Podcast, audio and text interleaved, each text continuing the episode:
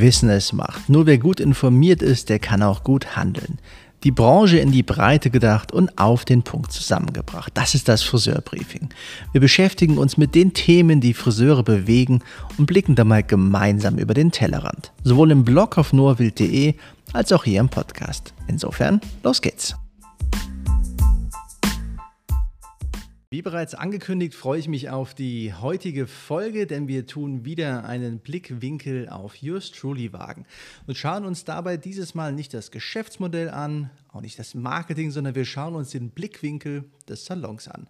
Und dazu habe ich den Konstantin mit eingeladen. Er ist ja Partner in Crime. Ja, er war bei allem dabei, was wir so die letzten Jahre hier vorangebracht haben im Unternehmen, hat sich selbstständig gemacht, hat seinen Salon aufgebaut, ist erfolgreicher Unternehmer dadurch auch mitgeworden. Ihr kennt ihn aus dem Insider Club, aus vielen anderen Sachen von Wild Beauty, wo ihr ihn schon mal gesehen habt. Und er hat ganz zuvor das auch dabei mitgeholfen, Just Truly, sage ich mal, einfach voranzubringen und zu dem zu machen, was es geworden ist. Und was ich dabei interessant finde, ist der Blickwinkel von ihm, jetzt sich mal anzuschauen, wie kann man sich das eigentlich vorstellen, sowas zu entwickeln. Weil wir haben ja auch bei Just Truly nichts von der Stange gekauft. Ja. Es gibt weder das Produkt von der Stange, noch das Geschäftsmodell, noch die Rezepturen, sondern alles muss ja entwickelt werden. Und deswegen ist ein Blick hinter die Kulissen, da finde ich super interessant, um einfach mal zu verstehen, wie läuft sowas als Prozess der Entwicklung eigentlich ab, aber auch dann mit drauf zu schauen, wie ist das denn von der Umsetzung? Was sind die ersten Erfahrungen, seine Tipps, wie das Ganze zelebriert werden kann? Insofern, Konstantin, freue ich mich, dass du mit dabei bist. Ja, die Freude ist auch ganz von meiner Seite. Sehr schön. Insofern, wir haben es ja schon gesagt, das Ganze war ja nicht fertig oder vielleicht doch. Wie kann man sich das vorstellen? Just Julie, du hast es ja mitbekommen, dieser ganze Weg. Ist das alles nur Verpackungskünstlerei oder haben wir das wirklich gemeinsam entwickelt? Hand aufs Herz. Das haben wir alles gemeinsam entwickelt. Du, äh, ihr seid am Anfang auf uns zugekommen und hattet gesagt, ihr, das ist mir wirklich im Kopf geblieben, ihr wollt authentisch personalisieren. Also wäre es ja zu einfach gewesen, einfach irgendwas aus einer Schublade zu ziehen und zu sagen, wir machen jetzt ein Baukastensystem und daraus besteht das Ganze.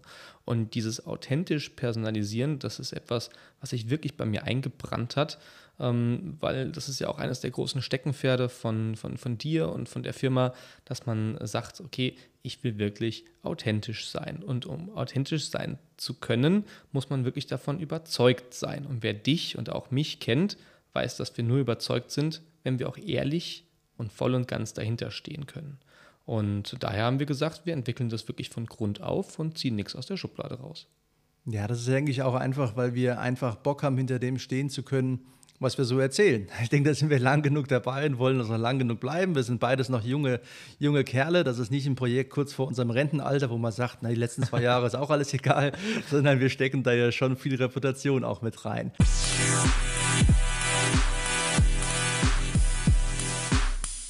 Und ähm, du hast das ja alles vom Salon her auch mitentwickelt. Jetzt haben wir ja gesagt schon gerade, das war alles gar nicht fertig. Aber ich kann mir gut vorstellen und habe es ja auch miterlebt, dass auch trotzdem nicht alles auf dem ersten Versuch gleich ein Volltreffer war. Da gab es ja auch viele Korrekturschleifen, Feedbackschleifen. Wie ist das so gewesen? Erzähl doch mal.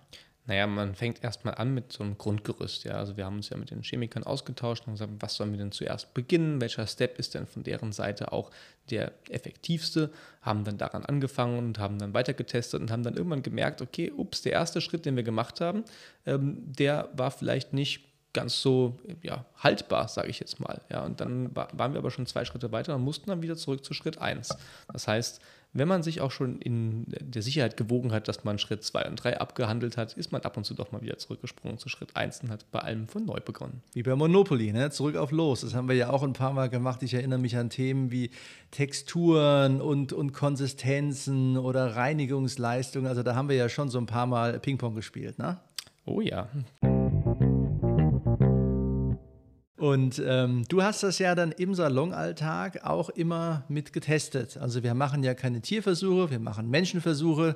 Die sind am lebenden Objekt, die sind bei dir vor Ort. Wie integriert man sowas eigentlich? Wie, wie läuft denn sowas ab im Salonalltag, so Produkte testen, die gar nicht fertig sind? Na, ich habe das jetzt mal hier mitgebracht an einem ähm, Shampoo als Beispiel. Also zunächst einmal bekommen wir das Muster und dann schauen wir uns erstmal an, wie sieht das Ganze aus. Wie, äh, darf sich da nicht beirren lassen von irgendwelchen Verpackungen oder von irgendwelchem Design, sondern man muss wirklich rein das bewerten, was man hier auf, äh, als Fokus hat zum jetzigen Zeitpunkt. Also als erstes äh, schaut man sich an, wie sieht es aus, wenn ich es rausdrücke und wenn ich es in der Hand habe. Wie ist die Konsistenz? Wie ist die Optik der Produktmasse? Ja, danach schaut man weiter, wie ist das Verhalten, wenn man das anwendet. Also in der Hand aufschäumen als Beispiel. Dann sehe ich, wie entwickeln sich die Bläschen. Ist der Schaum fein? Ist der Schaum vielleicht etwas fluffiger? Und all das muss dann aufgeschrieben werden und muss dann Step by Step geprüft werden, ob das so auch unseren Ansprüchen ja, gerecht wird. Als nächstes testet man das Ganze dann am Kunden. Also wie reinigt es, wie lässt es sich verteilen und wie fühlt es sich auch im Haar an. Und dann stimmt man sich ab mit den weiteren Testsalons, weil man muss sich auf ein Feedback einigen. Und wir sind ja auch nicht der Goldstandard. Es gibt ja da draußen super viele Salons und ich würde jetzt nicht sagen, dass wir der Salon sind, bei dem immer alles perfekt läuft oder bei der alles perfekt bewerten kann. Von daher muss man sich dann zusammen abstimmen und sich dann auf eine Meinung einigen. Und dann geht das Ganze wieder zurück an die Chemiker, die das dann prüfen. Ja, und ich denke, das merkt man ja auch schon dabei. Es ist halt auch am Ende des Tages natürlich einerseits Glück, aber andererseits auch halt einfach eine gute Systematik. Das ist ja total wichtig. Ne? Bei den ganzen Tests, die wir machen, ist die Vergleichbarkeit zu äh, bewahren und dabei zu schauen, haben wir denn gerade jetzt nüchtern betrachtet einen Schritt nach vorne, einen Schritt zurück. Was mir dabei immer auffällt, ist, dass es vielen Leuten auch gar nicht so einfach fällt, sage ich mal, etwas objektiv zu vergleichen, objektiv zu beurteilen. Ja, weil wir sind ja auch alles, äh, sage ich mal, Gefühlsmenschen, Emotionsmenschen. Du bekommst also ein Muster schon mal ohne richtige Verpackung. Da ist kein Design dabei, da ist kein Duftstoff dabei. Da sagt man vielleicht, klammern Sie hier mal aus, die äh, Konsistenz und klammern Sie auf das Anwaschverhalten und schauen Sie nur die Reinigung an. Denkt man, okay, wie soll ich das alles ausklammern? Also man muss sich wirklich super fokussieren und dann natürlich auch vergleichbare Ergebnisse wieder produzieren. Und was mir da bei dir auffällt, das haben wir ja auch gesehen bei dem ganzen Ablauf hier, wir haben mit vielen Laboren gesprochen, in, äh, ja, über ganz Europa verteilt, würde ich mal sagen. Und die machen ja auch immer Benchmarks. Und du hast das irgendwie hinbekommen, bei dir als, als äh, Testsalon äh, Friseur schick, es hinzubekommen, auf einem Niveau zu testen, wo man sagen würde, das war immer deckungsgleich mit dem, was so die State-of-the-Art großen Testlabore der großen Industrie machen. Das ist schon cool, wie auch immer du dafür dir dein Auge entwickelt hast. Aber das ist ja bestimmt auch nicht so einfach, diese ganzen anderen Sachen immer auszuklammern. Wie machst du das oder wie, wie stellst du das im Salonalltag denn sicher? Ja, erstmal danke dafür. nee, es war für uns wirklich auch eine, eine, eine interessante Sache, weil, ich, weil wir hab, wussten ja auch nicht immer, was soll dieses Testmuster jetzt bezwecken. Und trotzdem haben wir es eigentlich ganz gut getroffen. Das hat mich auch relativ stolz gemacht und glücklich gemacht, dass das Team von uns so gut gearbeitet hat. Ähm, wichtig ist fokussiert ausblenden. Das heißt, man darf sich dann nicht beirren lassen, wie du schon gesagt hast, von Verpackungsdesign oder von der Pumpe oder von der Produktmasse oder auch von ganz, was besonders knifflig ist, ist der Duft. Ja, das haben wir auch gemerkt bei unseren Kunden, die wir im Salon hatten. Hast du ein Muster, was nicht beduftet ist, also was wirklich einfach nur nach dem Bulk, wie man es so mhm. nennt, also sprich, das wie, wie, wie un, unbeduftete Masse heißt, riecht, dann ähm, lassen die sich davon meistens schon beirren. Auch, auch Mitarbeiter und, und Teammitglieder, die dann sagen, ja, nee, das Produkt ist nicht so gut, weil der Duft vielleicht einfach nicht der richtige war oder gar keiner drin ist. Und das muss man wirklich einfach ausblenden und sich darauf konzentrieren, was will ich eigentlich testen? Will ich den Schaum sehen? Dann gucke ich mir auch wirklich nur den Schaum an. Will ich sehen, wie kennbar die Haare dadurch werden? Dann gucke ich mir auch wirklich nur an, wie kennbar werden die Haare und alles andere einfach ausblenden.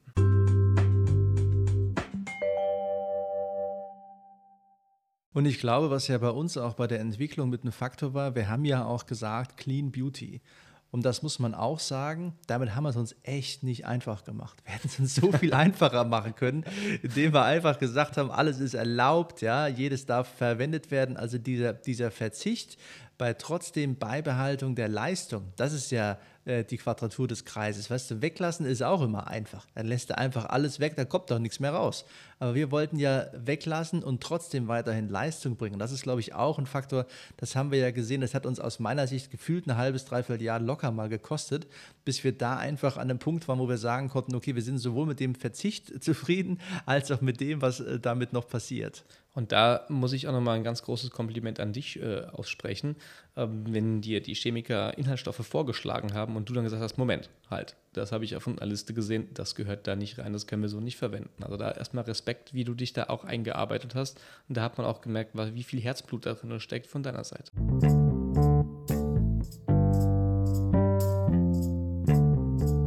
Teamleistung bringt es immer gut voran, aber ich denke, du hast ja vor allem auch im Salon da wirklich Pionierarbeit geleistet für das Thema. Was war denn so das lustigste Testerlebnis eigentlich für dich gewesen?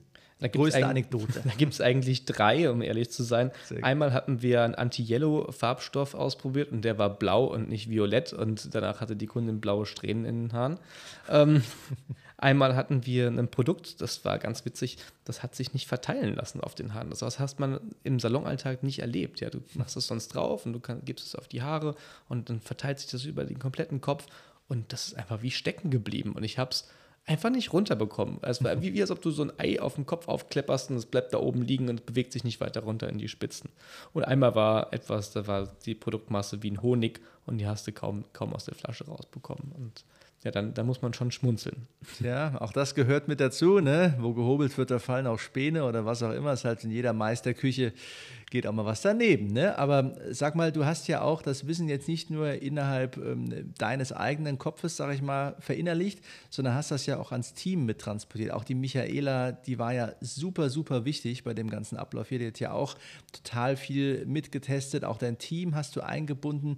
Wie hast du das eigentlich so an die Truppe kommuniziert? Oder wie, wie hast du auch die Kunden vielleicht mit dazu gebrieft? Das frage ich mich auch, wenn ich jetzt die Frau, die Frau Müller bin und sitzt da im Stuhl, jetzt wird da irgendwas Neues gemacht. Wie wie, wie macht man das eigentlich? Naja, also erstmal das Wissen zu dem Team zu transportieren, da habe ich ja auch eine lange Historie mit euch, mit äh, Paul Mitchell und auch mit Kemon.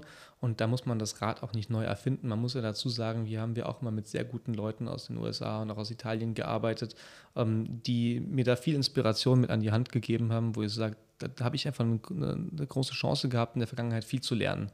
Und sowas fällt einem natürlich nicht einfach in den Schoß und man ist nicht Gott gegeben, irgendwie der Master-Tester oder sowas. Ganz im Gegenteil, so würde ich mich auch heute niemals bezeichnen.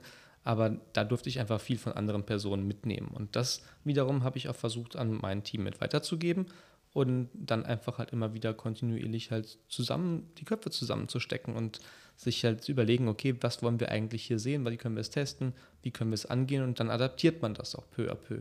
Also so war es bei mir eigentlich auch. Also es ist einfach, wenn du dich mit guten Leuten umgibst, dann wirst du automatisch auch besser und so lerne ich von meinem Team und sie von mir.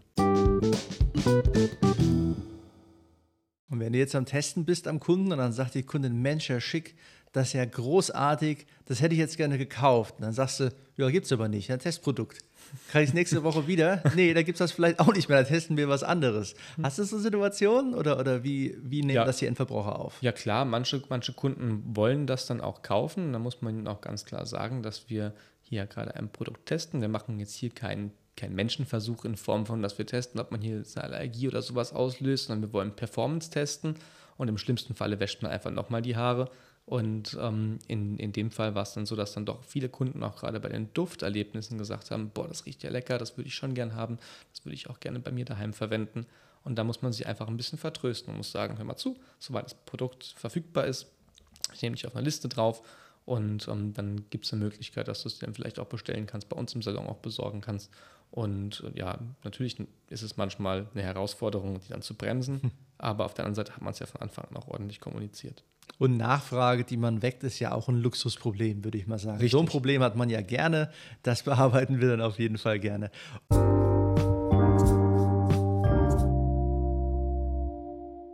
Jetzt bist du ja auch Saloninhaber selber, ja. Du hast ja schon viel natürlich getestet, du kennst dich im Markt gut aus, hast für uns viele, viele Wettbewerbsvergleiche auch mitgemacht gegenüber anderen, du kennst dich bei Mitchell und Kemon gut aus. Was ist denn jetzt eigentlich aus deiner Sicht das, was dich am Konzept von Yours Truly begeistert? Warum macht das Sinn aus Saloninhabersicht? Hier habe ich zum Beispiel drei Punkte und das war auch, als, als du mir von dem Konzept am Anfang erzählt hattest, ja, waren das auch so die drei, drei Key Points, wo ich gesagt habe, die waren für mich oder hätten mich jetzt sofort überzeugt. Wir haben sicherlich eine ganz große Bandbreite an Key Points, die dafür sprechen, aber mich kriegst du vor allen Dingen mit einem Punkt. Erstmal, mein Kunde kann das Produkt nur bei uns kaufen, Konkurrenz zum Internet fällt weg. Danach ist es so, man muss sagen, Vergleich ähm, zum Thema Haarfarbe zum Beispiel. Damit binden wir ja auch Kunden an unseren Salon, weil nur bei uns bekommen sie diese Rezeptur. Ja, und so ist es hier eigentlich auch. Das heißt, wir binden sie zum einen mit der Haarkoloration und jetzt binden wir sie auch noch zu uns im Thema Pflege und Shampoo. Ja, deswegen, das war für mich auch ein ganz großer Faktor. Und der dritte Punkt ist, der Kunde kann Einfluss nehmen auf sein Salonerlebnis. Er kann das individualisieren, personalisieren. Er kann den Duft auswählen. Wir könnten ihm sagen, hier, guck mal, wir machen hier heute ein tolles Shampoo. Das ähm, soll bei dir Feuchtigkeit spenden. Das soll dafür sorgen, dass deine, deine Kopfhaut nicht so schnell nachfettet. Und jetzt darfst du hier auch nochmal einen dieser Düfte wählen, dass wir das Maximalste für dich rausholen. Und das macht denen Spaß. Und das ist mir hier bei den Tests auch aufgefallen, wenn ich den Kunden die verschiedenen Düfte hingestellt habe die daran schnuppern durften und danach sagen konnten, was für ein Shampoo sie haben, dann hatten sie das Gefühl, sie sind Teil dieses Erlebnisses. Ja, ich denke, das ist ja auch was, was man, sage ich mal, eher so aus der Organisationsforschung, will ich jetzt mal sagen, äh, vielleicht auch rausnehmen kann. Da geht es ja um, wenn man Veränderungsprozesse in Firmen hat, da sagt man ja auch, naja, Du musst die Leute einbinden, sodass sie sich mit dem Ergebnis identifizieren können. Ähnlich ist das hier ja auch mal als Bogen gespannt. Wenn ich halt eingebunden bin und mit kreiere, was dann angewendet wird, habe ich natürlich eine andere Verbindung dazu, weil es ist halt meins. Ich habe es ja mitgemacht. Und natürlich ist dann die Verbindung dazu eine andere. Und ich denke auch die Zufriedenheit steigt, umso mehr ich der Auffassung bin, dass es ja meines ist. Ich habe das mitgemacht. Das kann ich mir schon gut vorstellen. Du hast ja auch gerade nochmal erwähnt, diese, diese Exklusivität dabei. Und das ist, denke ich, etwas, wir haben ja auch als Motto von Anfang an gehabt, einfach raus aus der Vergleichbarkeit, rein in die Einzigartigkeit. Und das ist, finde ich, schon am Ende des Tages immer noch ein Key Point. Ich überlege mir da auch andere Branchen jetzt mal als Beispiel gesellschaftlich gedacht, wenn man so überlegt, so Verödung der Innenstädte. Jetzt nichts gegen Seeheim Jugendheim, aber wir haben eine ganz schön verödete Ortsmitte hier, ja, muss man ja auch mal einfach sagen. Ja. Und man, man überlegt sich immer, warum ist das Ganze? Und ein Faktor ist bestimmt halt auch, dass man denkt, naja, das, was ich da bekomme, bekomme ich ja überall, bekomme ich auch in der Großstadt, bekomme ich auch online, warum soll ich da hingehen? Das ist bestimmt ein Faktor, weil das einfach alles vergleichbar ja. ist, ja. Und die Frage ist ja also eher, wenn man sich jetzt Fachhändler ansieht, vielleicht ganz äh, noch viel größer als Friseure gedacht, wie bekommt man es hin, dass man Alleinstellungsmerkmale hat? Und da kann bestimmt sowas definitiv in den Augen des Kunden eine Alleinstellung sein, weil wie du sagst, wenn es mein Produkt ist mit meiner Rezeptur von meinem Friseur, was ich dort bekomme, dann habe ich auf jeden Fall etwas, was nicht mehr vergleichbar ist. Und das ist insofern schon ein interessanter Faktor.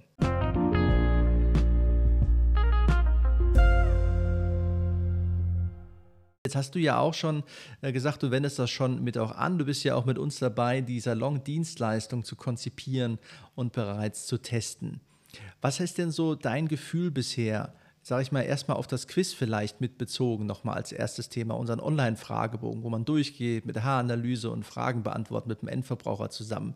Wie viel, wie viel Zeit kostet dich das aktuell oder hat sich gekostet in den ganzen Testläufen, mit den Kunden diesen Fragebogen durchzugehen? Ja, also man für, für, für die intensive Beratung mit Auswahl und allem drum und dran würde ich jetzt mal schon sagen, dass man so ja, acht bis zehn Minütchen benötigt. Es gibt ja aber auch trotzdem verschiedene Varianten, wie ich es im Salon bespielen kann. Es gibt immer minimal und es gibt maximal. Und mit Quiz und Beratung und allem drum und dran, das ist für mich wirklich schon so das Maximalste der Gefühle, ja, dass du dich hinsetzt und wirklich alles individuell durchsprichst. Du kannst, du, die meisten Kunden kennst du ja aber auch, die schon immer zu dir kommen.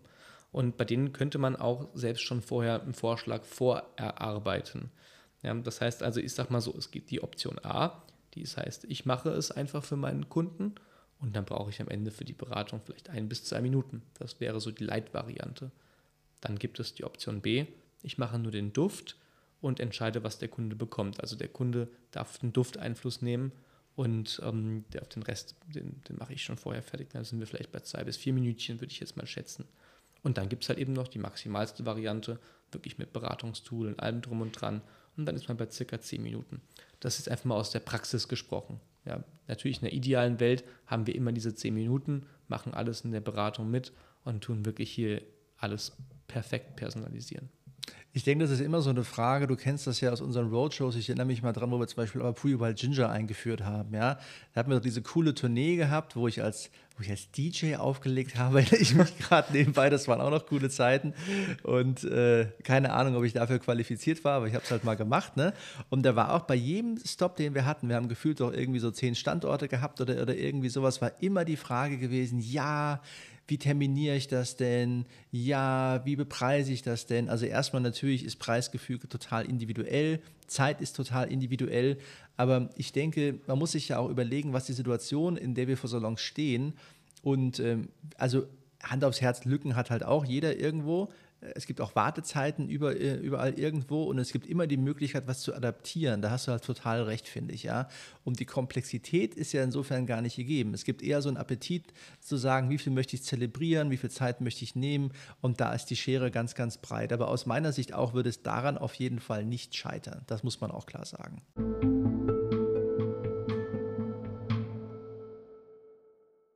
Sagen wir, die Anwendung im Salon nochmal gefragt. Also wenn ich jetzt dort sage, ich möchte jetzt dort meine, meine Haarwäsche oder meine Haarpflege personalisieren, hast du da ein Gefühl, was jetzt der Zeitaufwand ist? Kostet das überhaupt mehr Zeit? Jetzt sage ich mal, die, also die reine Anwendung, nicht die Beratung dahin, aber die Anwendung, dauert das länger?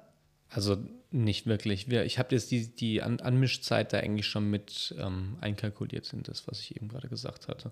Also, also ist auf jeden Fall umsetzbar. Das ist nicht so ja. ein Konzept, wo du sagen musst, ich muss jetzt alle meine Kunden neu terminieren Nein. und ich muss immer mal eine Stunde rausblocken, weil das ist ja auch, man hat ja teilweise auch, also von der, von der Industrieseite her gesehen, das Verständnisproblem zu sagen, wer soll das eigentlich alles umsetzen können, was wir uns hier im, im, im Elfenbeinturm irgendwie ausgedacht haben. Aber ich glaube, das ist hier auf jeden Fall nicht der Fall. Das ist praxismäßig umsetzbar. Wir haben ja von Anfang an auch gesagt, dass es halt möglichst praxisnah sein soll beim Anmischen. Ja? Dass, dass es sowohl immer da auch eine minimale Variante gibt und eine maximale Variante, sowohl also von dem Aufsteller her, den ich mir in den Salon reinpacke, als auch von der Möglichkeit, es auch einfach in einem anderen Bereich sozusagen aufzustellen und direkt halt damit loszulegen. Es muss ja auch immer in das jeweilige Salonkonzept reinpassen. Ich spreche jetzt im Sinne von Mobiliar und Co. Mhm. Und dann muss es halt schnell anzumischen sein, schnell anwendbar sein. Es darf also aus meiner Sicht keine große Hürde darstellen, wenn du diese Produkte zusammenpackst. Und das haben wir in die Entwicklung mit einfließen lassen, dass du da einfach möglichst zügig und salonrealistisch arbeiten kannst. Salonpraxis stand immer bei uns an erster Stelle. Und ähm, wie gesagt, alles, alles andere wäre auch nicht einfach praktikabel gewesen. Das ist ja auch klar. Ich denke, wenn du dann im Salon bist, im Alltag, dann hast du so, ein, so eine neue Idee, ja, und dann denkst du jeder, oh, das kostet mich jetzt voll viel Zeit, das ist mega kompliziert, ich muss gefühlt einen Mathe-Leistungskurs machen, um zu berechnen, was wo reinkommt. Das genau. ist ja nicht nachhaltig. Insofern, wir wollen ja kein Effektfeuerwerk mal abfeiern, ja, nach dem Motto geiler Lounge irgendwie super große Ansage und dann vier Wochen später kriegt kein Hahn mehr danach. Es muss ja wirklich im Daily Business für einen Salon erlebbar sein und ich glaube, da haben wir einen guten, einen guten Mittelweg gefunden, ja, um das umsetzbar und praxisnah also, zu gestalten. Wir haben eine relativ enge Termintaktung bei mir. Es kommt ja wirklich auch immer darauf an, wie ist so ein Salon auch getaktet. Ja, was, was, was plant man für Waschen, Schneiden, Föhnen bei einem Damenhaarschnitt also, und, und, und Styling. Und ähm, wir haben am Tag so in etwa 100 bis 110 Kunden. Ja, das ist, das ist keine fiktive Zahl, sondern die ist Tatsache und da, selbst da kann ich es ganz gut einbauen bei uns. Und sehe da jetzt keine große Hürde daran.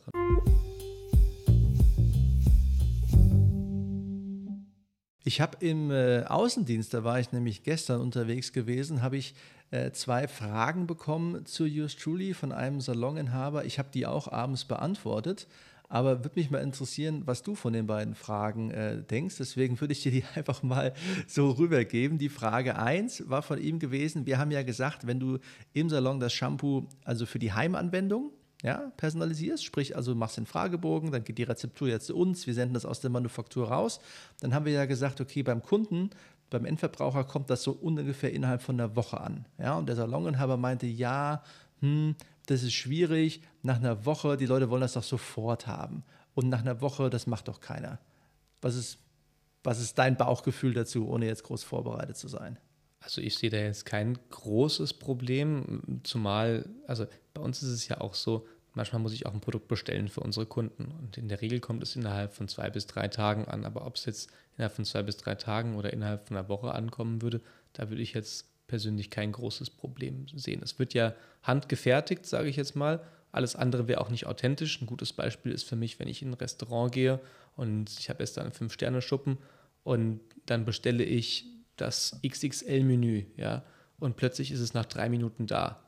dann frage ich mich auch, haben die das jetzt für mich persönlich gekocht oder hatten die das vorbereitet und haben es aus der, aus der Schublade gezogen und in der Mikrowelle warm gemacht? Ich denke auch, wie du sagst, aus meiner Sicht ist das in einem, sag ich mal, es gibt einen Grad zwischen, zwischen Glaubwürdigkeit und Leidensfähigkeit. Ja? Und unglaubwürdig ist, wenn es nach einem Tag schon da ist und Leidensfähigkeit ist nicht mehr vorhanden, wenn es nach vier Wochen noch nicht da ist. Also ja. ich glaube, es, es wäre einfach anders unglaubwürdig, ja, wenn du etwas auf den Punkt haben willst und es ist aber schon fertig. Das nimmt dir eh kein, kein Mensch ab. Und ähm, insofern, ich denke, es passt halt zu dem Konzept. Ich denke, anders wäre es, wie du sagst, wenn ich jetzt sage, das war ein Kunde von einem, also ein Interessent, das war ein Kunde von einem Mitbewerber im Endeffekt. Und der hat mir erzählt, dass dieser Mitbewerber von uns, der ja Standardware von der Stange verkauft, dass der eine Lieferzeit für den Salon hat von seinen Shampoos von zwei, drei Wochen. Das fand ich absurd. Das würde ich nicht verstehen. Wenn ja. das fertige Ware ist, haben wir ja auch äh, bei uns bei Wild Beauty, dann muss die in Deutschland 24 Stunden, Österreich 48 Stunden da sein. Also insofern denkt, kommt immer auf das Produkt auch mit an.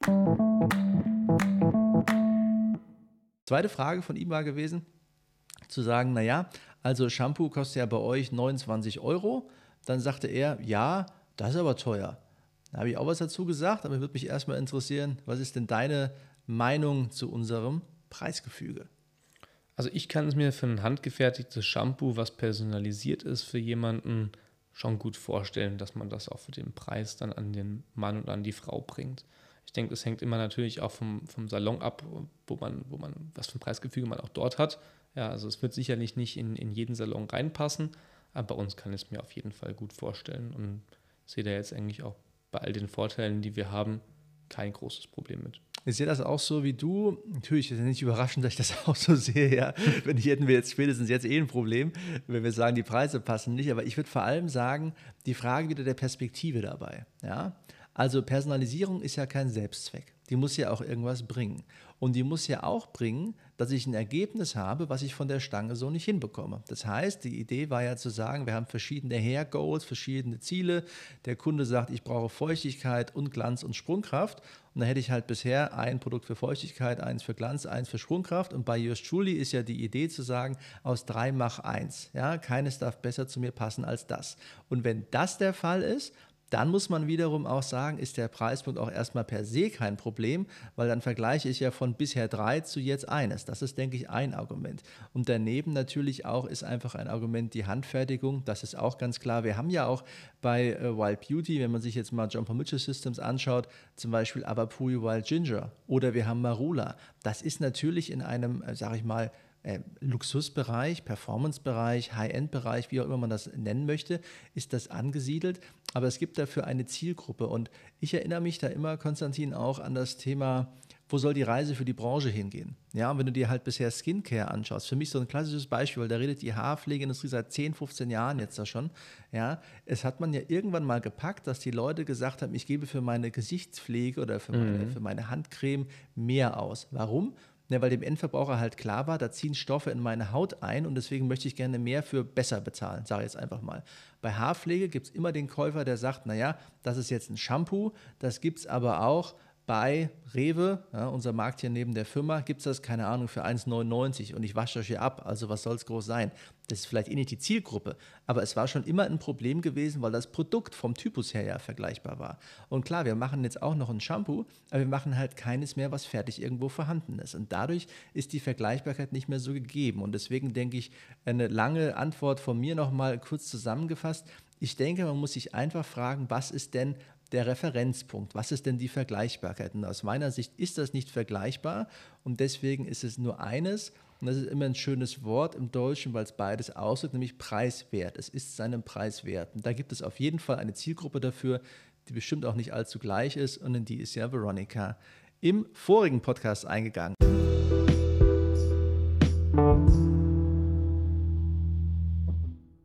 Aber jetzt haben wir schon ganz viel über das Produkt auch wiederum geredet. Mich würde nochmal interessieren, Konstantin, Feedback von deinen Kunden bisher. Du hast ja jetzt seit, ich glaube, Januar 2020 doch sehr intensiv getestet, davor auch schon ein bisschen, danach ging es aber ja richtig volle Kanne los. Hast also im Endeffekt, schau mal auf unseren Kalender, ja anderthalb Jahre schon damit gearbeitet. Deswegen hast du ja bestimmt ganz viel Kundenfeedback schon. Wie, wie ist es denn bisher so gelaufen? Gib uns da mal so einen Einblick, so, so einen Schnappschuss. Naja, also das Feedback jetzt momentan ist exzellent. Natürlich in der Reise von Anfang bis jetzt kann es natürlich nicht immer exzellent gewesen sein. Dennoch war es so, dass viele Kunden auch in der Frühphase gar nicht wirklich realisiert haben, dass wir getestet haben. Und das war für mich immer schon ein guter Punkt, wenn ich sage, dass die Muster, mit denen wir arbeiten, mindestens schon mal genauso gut waren wie das, was wir momentan einsetzen. Und dann haben wir es irgendwann geschafft, darüber hinaus zu wachsen. Und dann wurde es exzellent aus meiner Sicht. Und das ist das, was ich jetzt momentan auch vorliegen habe. Also ich habe, wie gesagt, schon einige Gäste, die darauf warten, dass sie das Produkt bei uns äh, bekommen können, dass es bei uns erhältlich wird und sie direkt loslegen können.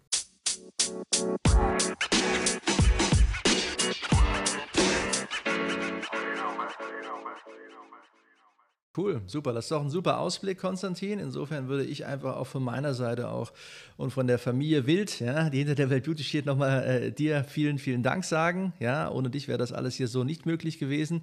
Wir haben viele, sage ich mal, Klippen, was sagt man, überstiegen und viele, was soll man sagen, Wellen überschifft oder keine Ahnung. Wir haben auf jeden Fall viel gemeinsam schon hier geleistet und da bin ich dir sehr dankbar und ich freue mich sehr, dass wir jetzt an der Phase sind, das Ganze auch vorstellen zu können und bin natürlich auch super gespannt, wie das dann bei euch draußen, bei unseren Partnern so alles ankommt. Ich freue mich auf jeden Fall drauf. Dankeschön, mit so viel Lob kann ich nicht umgehen. ah, kriegen wir schon hin, Konstantin. Ne? Insofern, also vielen Dank euch fürs Zuhören und wir sind gespannt auf das, was kommt. Alles Gute, danke Konsti. Bitte, bis dann. Ciao.